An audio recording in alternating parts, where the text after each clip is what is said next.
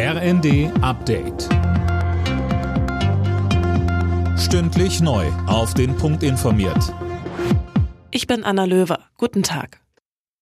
In Indonesien hat sich eines der verheerendsten Unglücke abgespielt, das es je in einem Fußballstadion gab. In Malang auf Java starben bei einer Massenpanik mindestens 174 Menschen. Anne Brauer. Nach Abpfiff kam es zu den verheerenden Ausschreitungen. Mehrere tausend wütende Anhänger der unterlegenen Mannschaft stürmten das Spielfeld. Als die Polizei Tränengas einsetzte, kam es zu der Massenpanik. Viele der Opfer starben an Sauerstoffmangel oder wurden zu Tode getrampelt. Die FIFA sagt eigentlich, dass Reizgas nichts im Fußballstadion zu suchen hat. Auch die Sicherheitskräfte sollen es nicht einsetzen. Bei ihrem ersten Besuch in der Ukraine seit Kriegsbeginn hat Bundesverteidigungsministerin Lambrecht die Lieferung eines hochmodernen Luftabwehrsystems in den kommenden Tagen angekündigt. In der Hafenstadt Odessa war Lambrecht mit ihren Amtskollegen Resnikow zusammengekommen.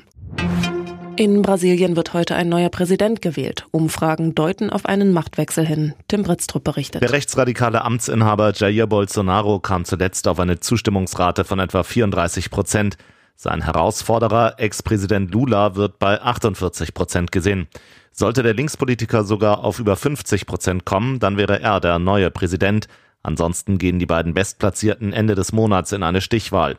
Insgesamt sind mehr als 156 Millionen Brasilianer zur Wahl aufgerufen. Abgestimmt wird elektronisch.